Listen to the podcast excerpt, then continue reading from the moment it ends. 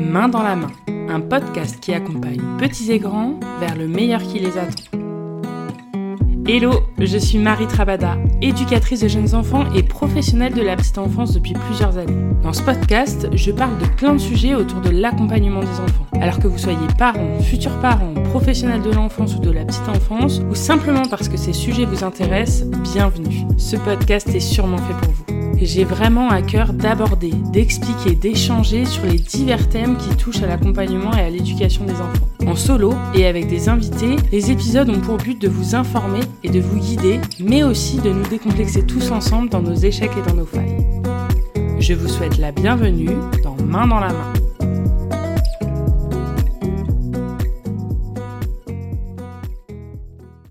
Bonjour et bienvenue dans cet épisode. J'espère que vous allez bien. Aujourd'hui, on va aborder ce qui me semble être une base indispensable pour toute personne qui côtoie de près ou de loin un enfant. La communication. Parfois, en tant qu'adulte, on se pose la question de comment parler aux enfants, de ce qu'on peut leur dire ou non, de ce qu'il faut leur dire, de ce qu'ils comprennent. C'est un thème qui nous touche tous. Même entre adultes, la communication est la base de toute relation. Alors, pour pouvoir construire une relation saine et de confiance, il est important de comprendre les clés fondamentales d'une bonne communication. On va donc voir dans cet épisode ce que l'on peut faire pour communiquer au mieux avec un enfant. Je vous souhaite une bonne écoute. Les bases de la communication. Pour moi, le premier point qui me semble le plus indispensable, c'est la considération que l'on porte à l'enfant. Il ne faut pas voir l'enfant comme un être inférieur à nous, adultes. Effectivement, l'enfant, il a besoin de nous pour répondre à ses besoins primaires, mais l'enfant, il est notre égal. Demain, il deviendra un adulte comme nous, et d'ici là, il va nous apprendre sûrement beaucoup de choses. Dès le plus jeune âge, les enfants, ils comprennent énormément de choses et ils ne sont pas happés par les problématiques du quotidien ou les problématiques sociétales. Par contre, ce sont des éponges à émotions, et du coup, ils captent très rapidement ce qui se passe autour d'eux. Considérer un enfant dès qu'il est bébé, c'est ne pas lui parler dans ce que j'appelle le bébé gneugneux. On l'appelle plus communément le parler bébé, mais je trouve que parler gneugneux, c'est encore plus imagé. Vous savez, c'est quand on utilise des mots simples, parfois modifiés, et des phrases courtes, en mettant beaucoup d'expressions dans la voix. Par exemple, on va dire Oh, le beau bébé. Mais maman, elle va te changer la coucouche et puis après tu vas prendre ton petit bibi, non non non. On peut même utiliser des mots modifiés comme vroom vroom pour la voiture, pimpon pour le pompier, miam miam pour manger, la totote, la meumeu pour la vache. Ce sont quelques exemples, mais il en existe beaucoup d'autres. Utiliser des mots de bébé ou faire des phrases incomplètes, c'est pas utile à l'enfant. Ça ne lui montre pas un mode de communication normal. Si vous utilisez un mot de substitution pour parler euh, par exemple de la voiture, votre enfant, il pourrait penser qu'une voiture s'appelle réellement une vroom vroom. Et vu qu'il est dans l'apprentissage du langage, il enregistre tout ce qu'il entend. C'est pareil, si vous modifiez la structure d'une phrase en la simplifiant, comme par exemple veut à la place de tu veux du lait, votre enfant, il va pouvoir croire que les petits mots comme tu, du, le, la, ils sont pas nécessaires. À force de ne pas les entendre, il pourrait ne pas les apprendre et ne pas les intégrer dans son langage. Utiliser des mots variés et des phrases complètes, c'est essentiel au développement du langage de votre enfant. Faut être un bon modèle pour son enfant. Si on a envie que son enfant acquiert les règles de politesse, on va pas l'obliger à dire merci à chaque fois qu'on va lui donner quelque chose. Mais par contre, on va lui montrer l'exemple lorsque nous, on parle, en disant merci ou s'il te plaît lors d'une interaction avec lui ou avec un autre adulte. On dit bonjour en entrant quelque part. L'enfant, par lui-même, il va comprendre au fur et à mesure, et par mimétisme, il va prendre les mêmes réflexes que vous. En résumé, si vous voulez que votre enfant soit poli, soyez-le aussi. De même, lorsque l'enfant ne prononce pas bien un mot, plutôt que de le corriger de manière négative, on va plutôt lui répondre en répétant le mot correct dans une phrase. L'enfant, il va pas vivre ça comme un échec et son cerveau intégrera petit à petit la bonne prononciation. Par exemple, l'enfant dit Papa, je veux du cocola et le papa répond Oui, je vais te chercher du chocolat. On corrige sans être dans le négatif. Pour une bonne communication, ce qui est indispensable, c'est une écoute. On sait, le quotidien des parents et des professionnels de la petite enfance, il n'est pas toujours facile, car il demande beaucoup de disponibilité physique et psychique. Mais pour une bonne communication, c'est important d'être à l'écoute, disponible et bienveillant. Être à l'écoute de ce que l'enfant nous dit, nous montre et nous exprime, ça va nous permettre de mieux communiquer et surtout de respecter ses besoins. Pour être dans la bientraitance, c'est important de considérer et de valoriser la parole de l'enfant, lui laisser la place d'exprimer ses émotions, ses envies, son consentement. On demande en permanence à l'enfant d'être à l'écoute de ce qu'on lui dit. Alors il faut garder en tête la même attention à son égard que ce qu'on lui demande. Pour une bonne communication, on va également avoir en tête une valorisation. Valoriser l'enfant dès son plus jeune âge, pas forcément en le félicitant à chacun de ses gestes, mais en faisant en sorte de mettre en avant ses progrès. Ça va permettre à l'enfant de renforcer sa confiance et de l'aider à se sentir bien et prêt à explorer le monde. Une des clés qui me paraît indispensable, c'est de se mettre à la hauteur de l'enfant. Il est nécessaire de penser à se mettre à hauteur de l'enfant lorsqu'on lui parle. En taille, l'adulte, il est forcément plus grand que l'enfant. Ça met donc l'enfant dans une posture inférieure. Et comme je l'ai dit précédemment, pour une communication au plus juste, il est important de se mettre à l'égal de l'enfant. Le contact visuel à la même hauteur, ça va favoriser la communication et ça va permettre à l'enfant d'être plus attentif à ce que vous lui dites. Ça montre à l'enfant que l'adulte il se rend disponible pour lui parler, mais aussi pour l'écouter et le comprendre. Alors, pour se mettre à sa hauteur, l'adulte, il peut s'installer par terre avec son enfant pour jouer au sol par exemple. En crèche, lors des temps d'adaptation, il y a certains parents qui sont toujours étonnés de voir les professionnels toujours assis au sol. Les pros, elles invitent d'ailleurs souvent les parents à les rejoindre. Il faut avoir en tête que pour un bébé, et même pour un enfant un peu plus grand, l'adulte debout, lorsque lui il est au sol, c'est hyper impressionnant. Il doit lever la tête pour comprendre ce qui se passe et il ne peut pas voir correctement le visage de l'adulte. L'idéal, c'est donc de s'installer en face à face ou sur le côté de l'enfant, à sa hauteur, de telle manière à ce qu'il puisse vous voir. Si l'enfant il est sur une chaise, on va se mettre à genoux ou on s'accroupit pour s'adresser à lui. On peut se mettre à quatre pattes sur les coudes ou coucher sur le sol pour les plus petits. Lorsque je suis dans l'espace des bébés au sein de ma crèche, je m'allonge souvent sur le ventre pour être à la hauteur des enfants. Et dans ces moments-là, les bébés, ils sont souvent très souriants et ils interagissent avec moi. Il ne faut pas oublier de se positionner suffisamment proche de l'enfant on évite de parler à l'enfant à l'autre bout de la pièce. On préfère s'approcher de lui et se mettre à sa hauteur pour lui parler. Lorsqu'on se met à la hauteur de l'enfant, on démontre un réel intérêt pour ce qu'il fait et pour ce qu'il vit. L'enfant, il se sent reconnu et apprécié car il est considéré comme un individu à part entière. Cette attitude de l'adulte envers l'enfant, y contribue à tisser un lien affectif sécurisant. Avec les enfants un peu plus grands, avec lesquels on peut avoir de vraies discussions, et même pour les plus jeunes, Voici quelques pistes pour un échange et une communication riche. Déjà, on se met dans un environnement calme. Les échanges avec votre enfant, ils seront plus faciles s'il sent que vous êtes attentif à ce qu'il va pouvoir vous exprimer. On essaye de limiter les doubles tâches, comme par exemple regarder son téléphone pendant que son enfant vous parle. Il doit sentir qu'il a toute votre attention. Et je sais, c'est un réflexe qui est difficile à enlever. Si l'on veut créer une véritable discussion avec son enfant, il faut choisir un moment où son enfant est disponible. Forcément, si l'enfant est trop absorbé par son jeu, il ne va pas être ouvert à la discussion. Les moments de rituel, comme les repas ou le coucher, sont des instants qui sont propices aux échanges.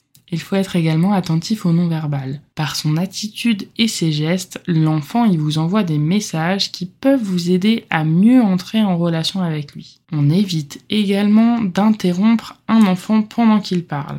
C'est idem d'ailleurs avec les adultes. On essaye de lui accorder toute son attention pour bien comprendre ce qu'il nous dit jusqu'à ce qu'il soit arrivé au bout de ce qu'il voulait dire. On peut privilégier des moments de communication en jouant avec l'enfant ou en lisant des livres par exemple. Le support du jeu ou du livre, il va avoir un rôle de médiateur qui va offrir à l'enfant la possibilité de s'exprimer. C'est également possible que votre enfant ne trouve pas des mots pour exprimer ce qu'il ressent. Parfois, c'est par ce jeu qu'un enfant il va pouvoir trouver des mots pour parler de ses préoccupations en faisant par exemple parler ses poupées ou en dessinant. Lorsque vous jouez avec votre enfant, il sent que vous êtes à son écoute et cela peut l'encourager à parler et à vous raconter des choses. On n'hésite pas à poser des questions qui feront parler notre enfant. Par exemple, ça peut être compliqué pour un enfant de répondre à Qu'as-tu fait aujourd'hui à l'école? Il vaut mieux privilégier des questions un peu plus concrètes. Quelle a été ton activité préférée? Est-ce que tu as fait du coloriage, de la peinture, etc.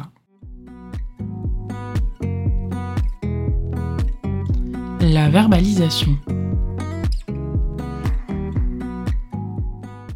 Pour moi, la verbalisation, c'est une des clés indispensables à une bonne communication. Au même titre que nous, adultes, l'enfant, il a besoin de savoir ce qui se passe pour lui. Avec la verbalisation, on montre à l'enfant que l'on considère et qu'on le respecte. Ça favorise un sentiment de sécurité et de compréhension.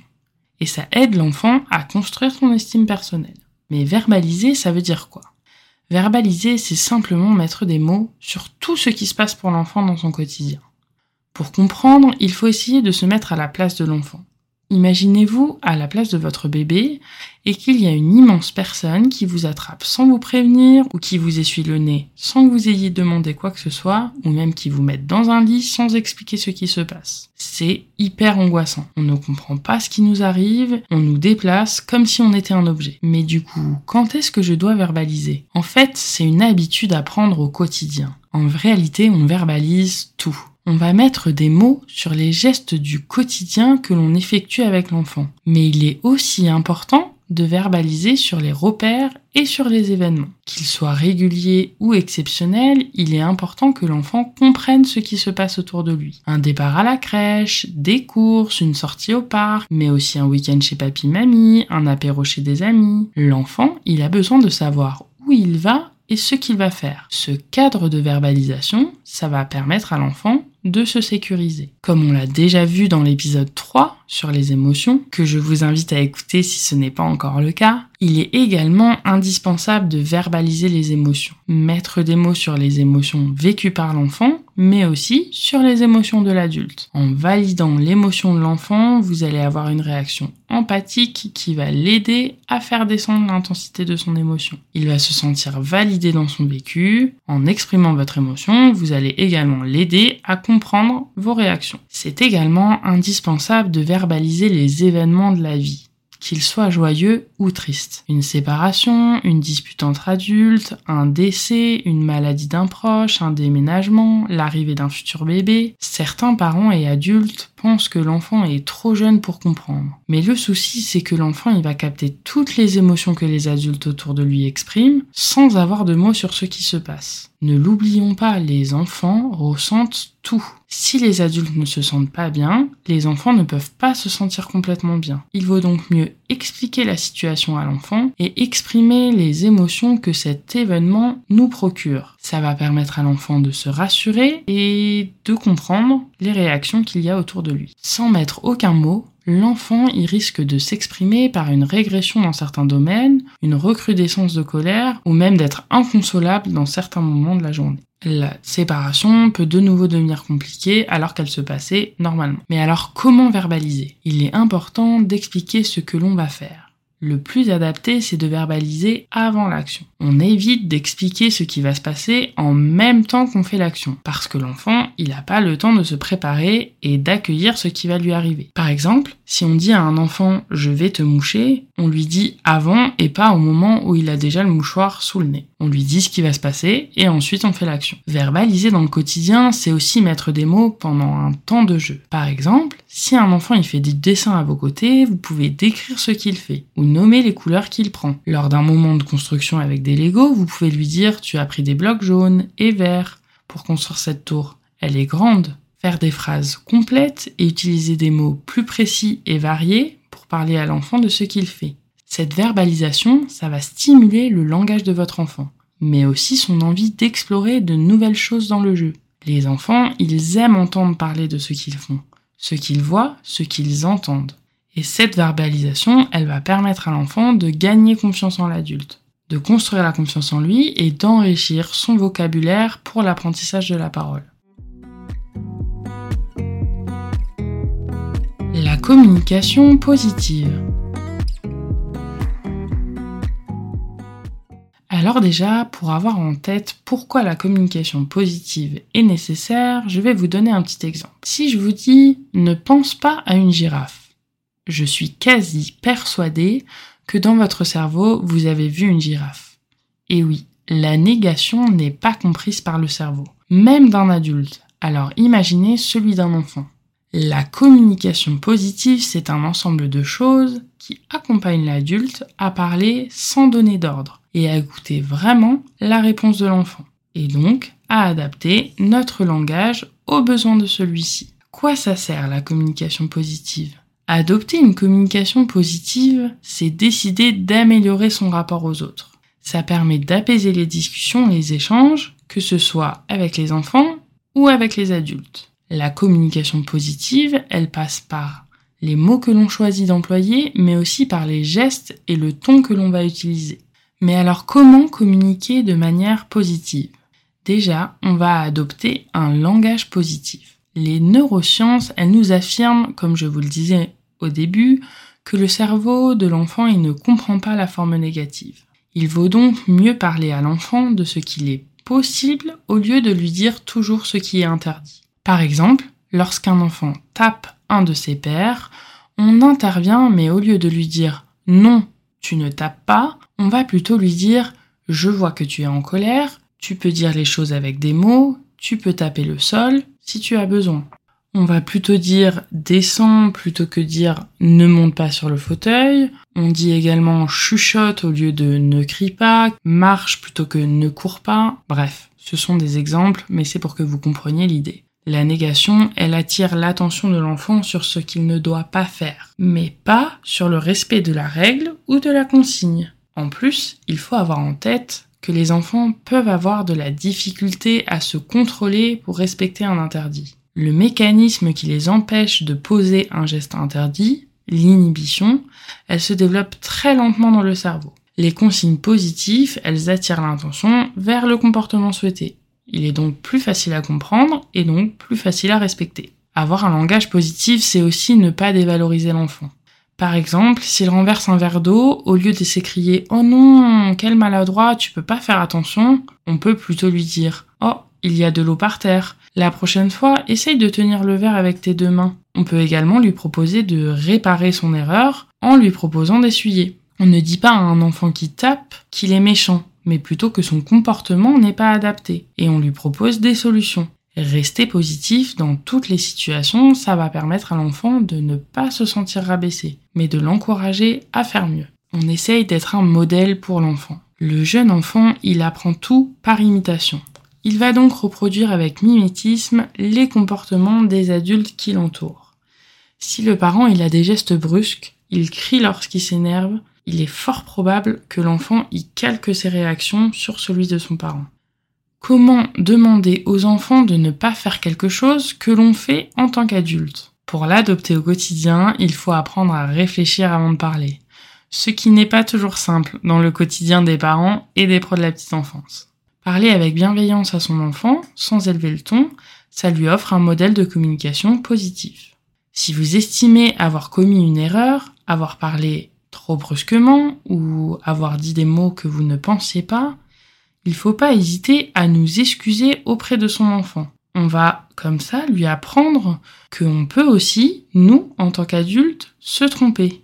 Et quelle meilleure image de la communication positive on pourra lui donner en lui apprenant qu'un adulte assume ses erreurs et sait demander pardon. On invite également l'enfant à réfléchir. Pour responsabiliser l'enfant, on peut lui donner une question pour l'inclure au lieu de lui donner un ordre. On peut lui demander par exemple, lors d'un temps d'habillage, qu'est-ce qu'on met après la culotte? L'enfant, il va réfléchir, il va se sentir reconnu et responsable, et s'il n'a pas la réponse, on peut la lui souffler, et il la trouvera plus tard par mimétisme. On peut également laisser l'enfant décider de certaines choses, pour satisfaire son besoin d'autonomie et d'affirmation. Si on reste par exemple sur le temps de l'habillage, on peut lui faire choisir entre deux pantalons ou deux t-shirts. Lorsqu'on laisse le choix à l'enfant, surtout chez les plus petits, il vaut mieux mettre un cadre avec deux ou trois propositions maximum. Sinon, l'enfant risque d'être perdu et il parviendra pas à répondre. On laisse du temps à l'enfant. Par exemple, quand on demande quelque chose à un enfant comme viens changer ta couche, on essaye dans sa tête de compter environ 5 secondes, le temps de laisser le cerveau de l'enfant traiter l'information et réagir en conséquence. C'est également important de ne pas surcharger le cerveau de l'enfant. Donc pour une meilleure compréhension, on privilégie une consigne à la fois. On adapte son comportement. Si après avoir fait une demande, l'enfant y semble bloqué ou ne pas avoir compris, on peut lui montrer ce que l'on attend de lui. On peut le guider physiquement dans la réalisation de la consigne.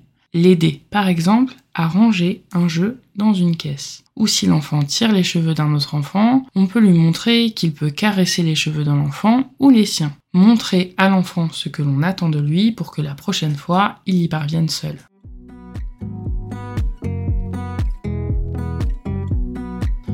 Toi et moi. Lorsque l'enfant il naît, il n'a pas conscience qu'il est un être à part entière. Au fur et à mesure des mois et des années, il va découvrir les limites de son corps et se différencier de sa mère et de son père. Pour accompagner l'enfant vers ce chemin de l'individualisation, de différenciation de soi et de l'autre, quelques pistes sont importantes. Déjà, on va parler de l'utilisation des pronoms. À partir de 2 ans et jusqu'aux 3 ans, un enfant il peut commencer à utiliser quelques pronoms. Un enfant, il parle souvent de lui en utilisant son prénom ou en utilisant le moi à la place du je. Il est donc normal à cet âge qu'un tout petit dise Nicolas veut son doudou ou moi veux doudou. De 3 à 4 ans, l'enfant apprend à utiliser les pronoms personnels. Je, tu, i, elle, on, nous, vous, il, elle. Mais du coup, comment on va encourager l'enfant à utiliser ces pronoms? On va utiliser le pronom je et non papa ou maman lorsqu'on parle de soi-même. On va employer le pronom tu lorsqu'on s'adresse à son enfant. Par exemple, on va dire je mange plutôt que maman mange. Ou on va préférer dire tu joues avec une poupée plutôt que de dire Hugo joue avec la poupée. Vous pouvez décrire les actions de votre enfant en le montrant du doigt et en insistant sur le tu, pour l'aider à bien utiliser ce pronom. Par exemple, tu mets tes chaussures. Vous pouvez décrire régulièrement ce que vous faites et ce que votre enfant fait, en utilisant les pronoms je, tu, il. Plus il entendra souvent les pronoms, plus il les enregistrera dans sa tête et pourra donc les utiliser plus facilement. Au moment du bain, par exemple, on va nommer ses actions en disant je lave ton nez, tu joues avec l'eau, Lorsque vous lisez des livres, vous pouvez décrire les actions des personnages. Par exemple, il mange un gâteau, elle est en train de jouer au ballon. Encore une fois, cela va encourager votre enfant à faire la même chose que vous. Il faut essayer d'éviter le pronom on pour offrir à l'enfant la possibilité de se différencier de l'adulte. On ne dit pas on va changer la couche, mais plutôt je vais te changer la couche. Le pronom on, on l'utilise beaucoup dans le quotidien. Et même moi, dans cet épisode, je l'utilise beaucoup. Mais on privilégie le je et le tu. En collectivité, l'enfant qui vit 10 heures par jour baigné dans un groupe, il peut être souvent perdu dans la masse. Allez les enfants, on va manger, on va à la sieste, on va ranger, etc. Si possible, on va utiliser les prénoms plutôt que d'utiliser le on. L'enfant, il va donc se sentir estimé et reconnu lorsque l'adulte, il va enfin s'adresser à lui de manière individuelle. Les surnoms. Pour les parents et pour les proches de l'enfant, on peut avoir l'habitude de donner des surnoms affectueux à l'enfant. Cela est tout à fait possible. Mais il faut cependant avoir en tête d'appeler régulièrement son enfant par son véritable prénom pour lui permettre de s'identifier. On évite bien sûr les surnoms dégradants ou qui mettent une étiquette à l'enfant. Dans le moyen de garde, on peut parfois penser que donner un surnom affectif, ça va montrer un lien d'attachement à l'enfant. Mais il semble important de rappeler la juste distance et surtout de respecter l'individualité de l'enfant. Il peut aussi y avoir une notion de favoritisme ou de chouchou avec certains enfants qu'on va éviter au maximum. Donc même si les parents appellent affectueusement leur enfant par un diminutif, c'est leur choix et ça leur est donc réservé. C'est un surnom qui fait partie du cercle familial, de l'intimité. Et oui, l'individualité, ça commence par le prénom. Alors en crèche, on est vigilant à nommer l'enfant par son prénom lors de son arrivée et on peut même instaurer un rituel, une chanson qui permettra à l'enfant d'être nommé au cours de sa journée.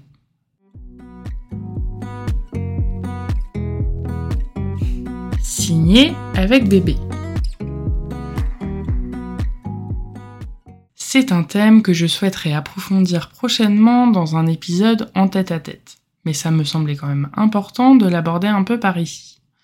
Signer avec bébé, que certaines appellent le signer bébé, la communication gestuelle associée à la parole, ou tout simplement la langue des signes.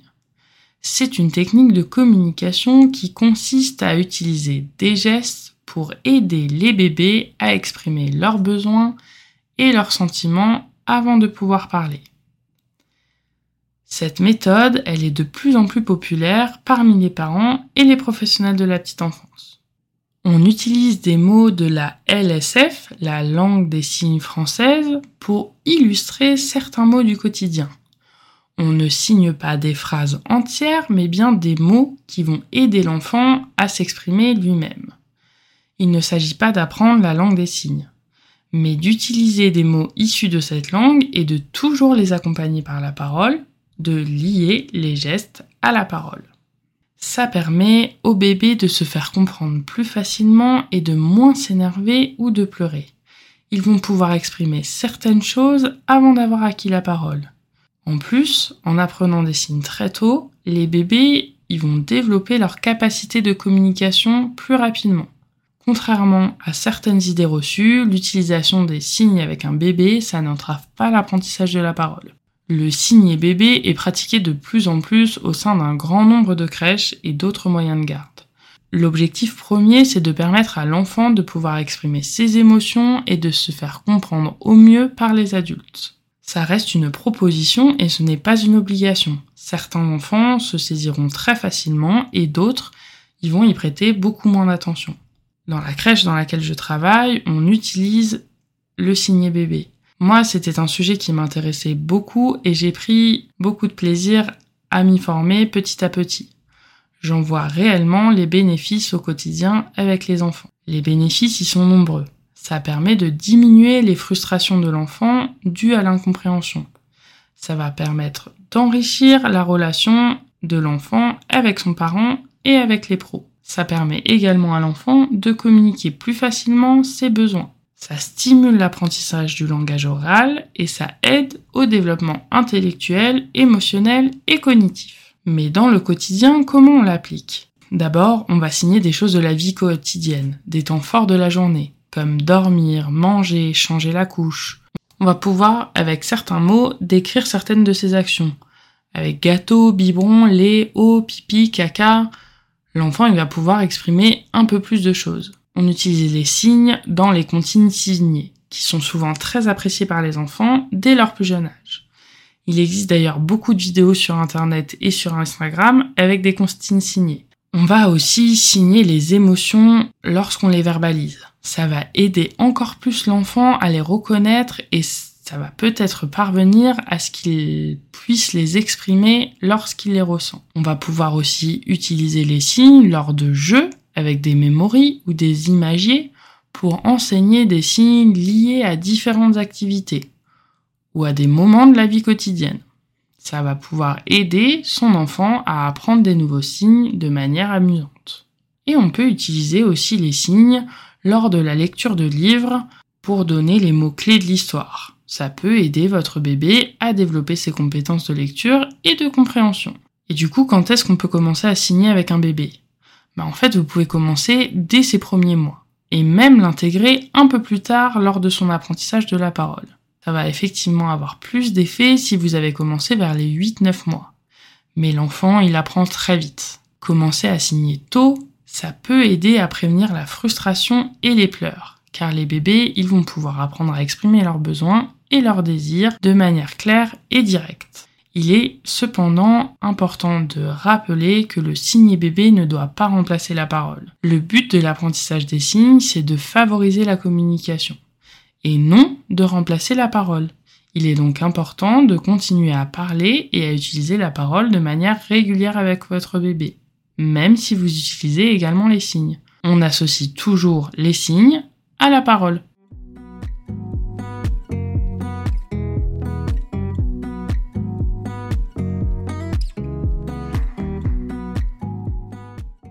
Et voilà, c'est la fin de cet épisode. Je voudrais conclure en vous faisant quelques petits rappels. La communication, c'est le cœur de toutes les relations.